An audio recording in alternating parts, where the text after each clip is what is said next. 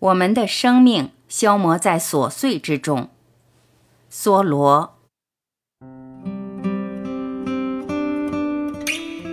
我幽居在森林中，是因为我希望生活的从容淡定，只面对生活的基本现实，看看是否能够学到生活教给我的一切，而不是等到弥留之际才发现自己从未真正生活过。我不想过一种不是生活的生活，人生在世如此珍贵，我也不想与世隔绝，除非势在必行。我希望能够深入的生活，吸取生活的所有精髓，过一种坚强的斯巴达式的生活，去除一切不是生活的东西，留出一个宽阔的地带，再细细修正，把生活逼入困境，简化到极点。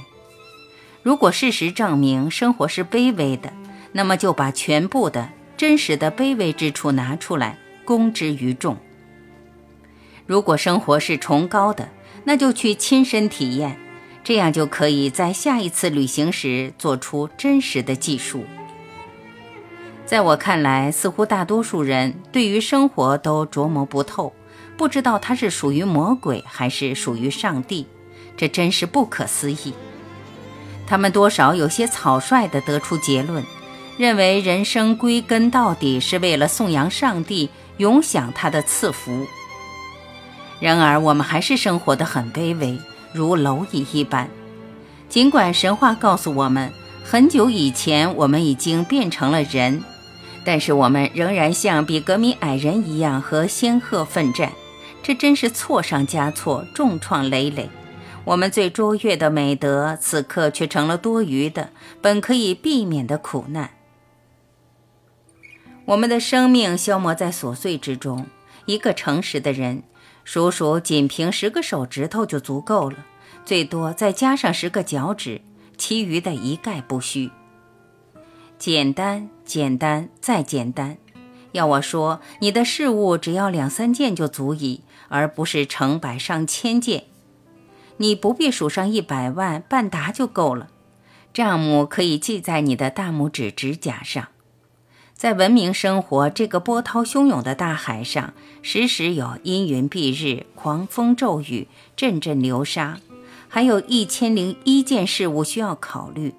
如果一个人想要生存下去，不致船只沉没、葬身海底，根本无从抵达目的港，就得依靠精确的航位推测法。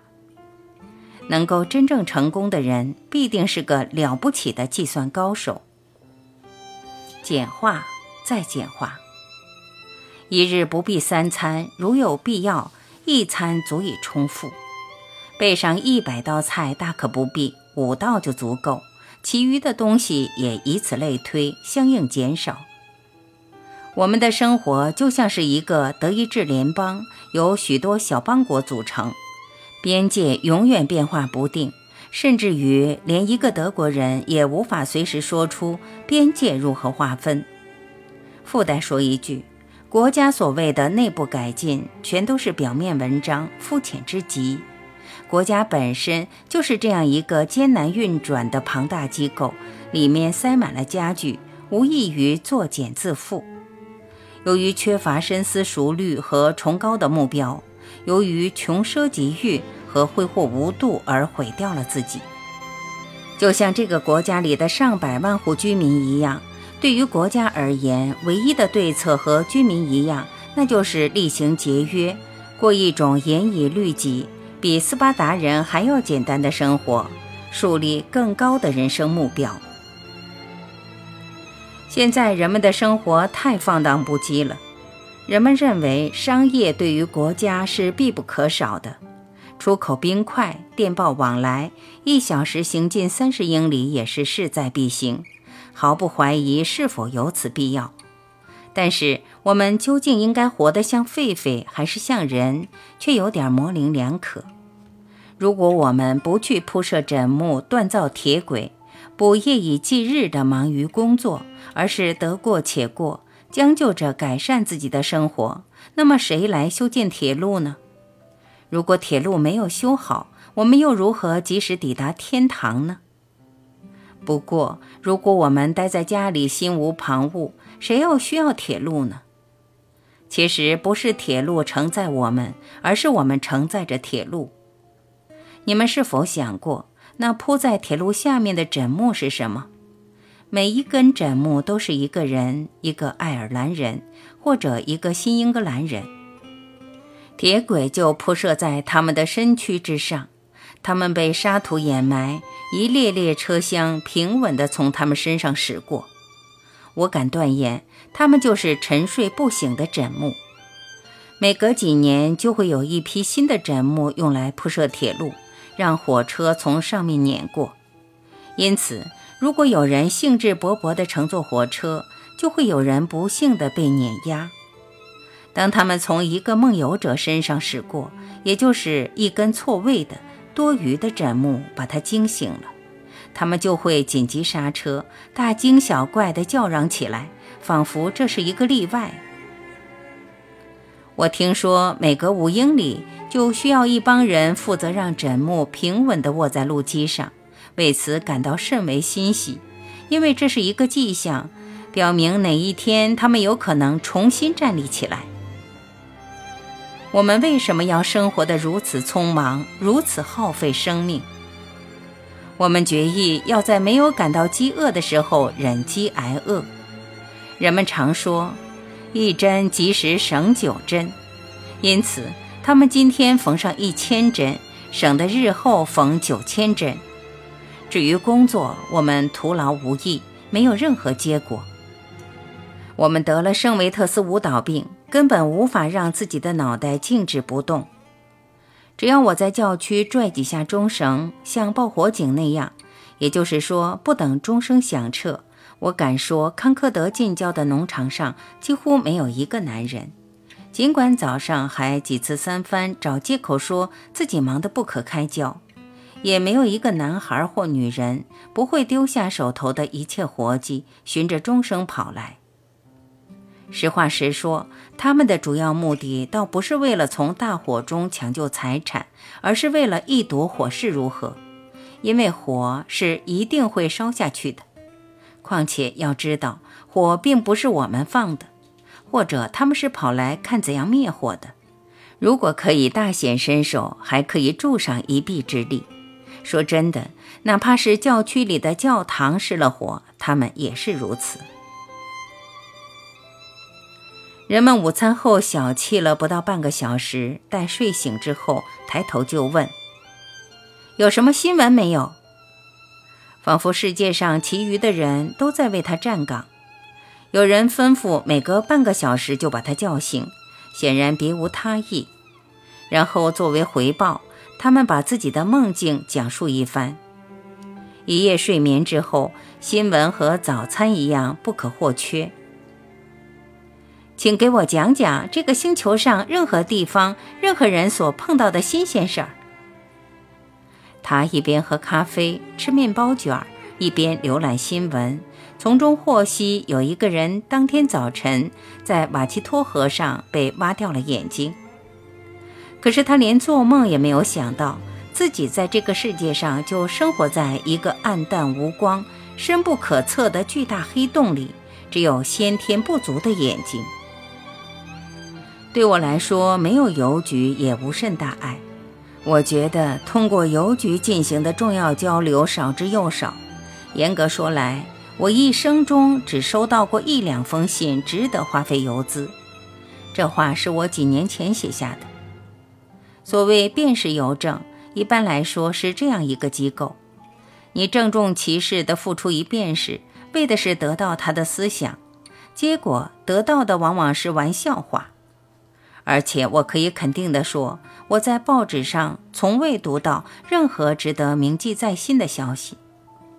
如果我们获悉有人遭到抢劫，或者惨遭杀害，或者死于非命，或者读到一座房子毁于大火，一艘船失事沉没，一艘汽轮突然爆炸，或者一条奶牛在西部铁路上被碾死，一条疯狗被杀掉，冬天里出现了一大群蝗虫。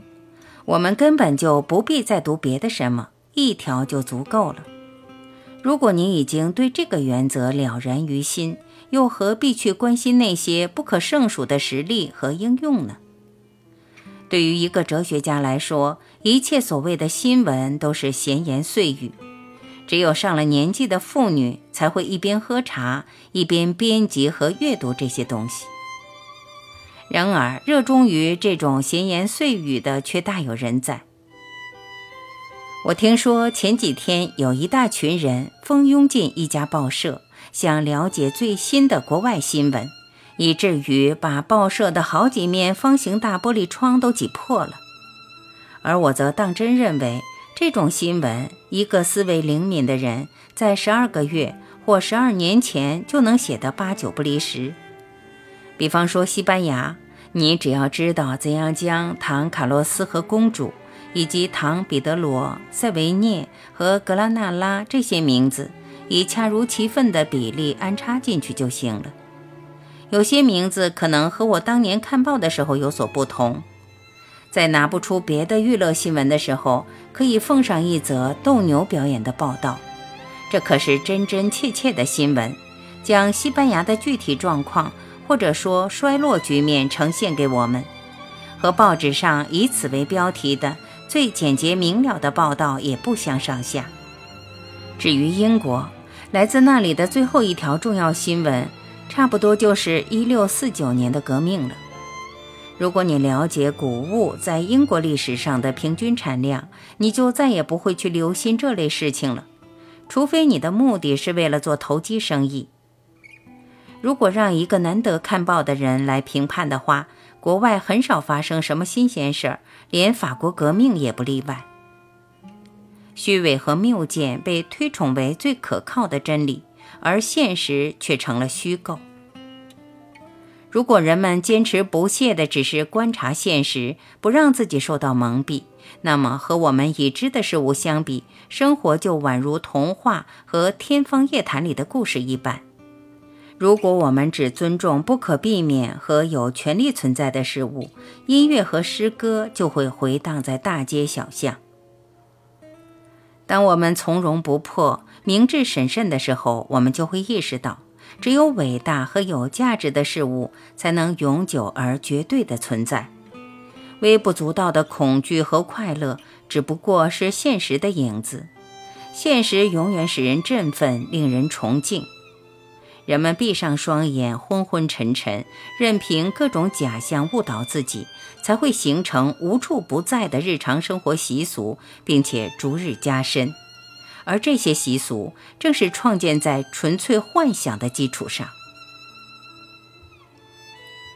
嬉戏玩耍的孩童却能比大人更清晰地认识到生活的真正规律和关系，而那些生活的毫无价值的大人们却认为自己阅历丰富，因而更为明智。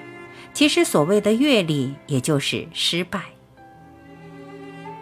我在一本印度的书里读到。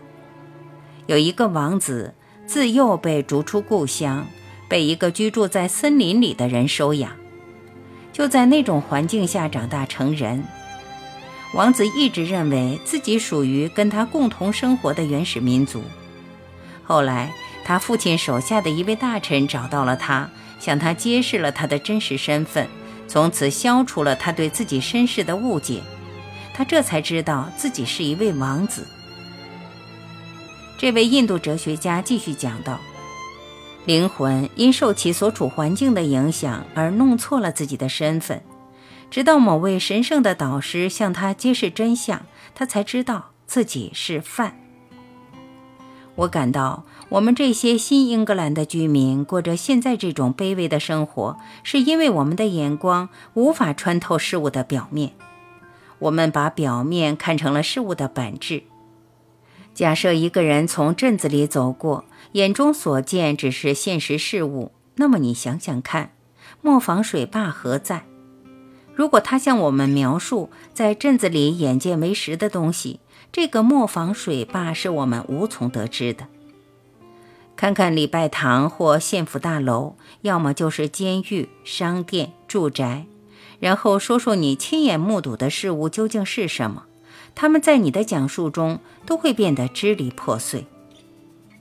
人们总是推崇遥不可及的真理，体制以外的真理，最遥远的星球之后的真理，在亚当以前和人类灭绝之后的真理。永恒之中确实存在着某种真实而崇高的东西，但是所有的时间、地点和机会都定格在此时此刻。上帝本身的至高无上就体现于此刻，不会随着时间的流逝而变得更加神圣。我们只有自始至终完全融入并渗透在周围的现实事物中。